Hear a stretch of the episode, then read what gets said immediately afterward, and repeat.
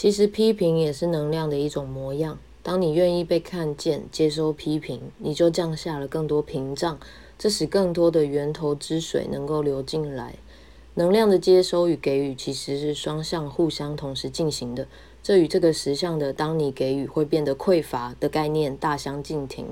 事实上是，当你花钱，你被购入的物件贡献，你被帮助他人的这股能量滋养，你同意吗？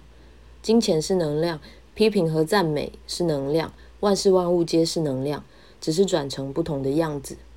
宇宙每天派不同的人送货给我们，那你要接收吗？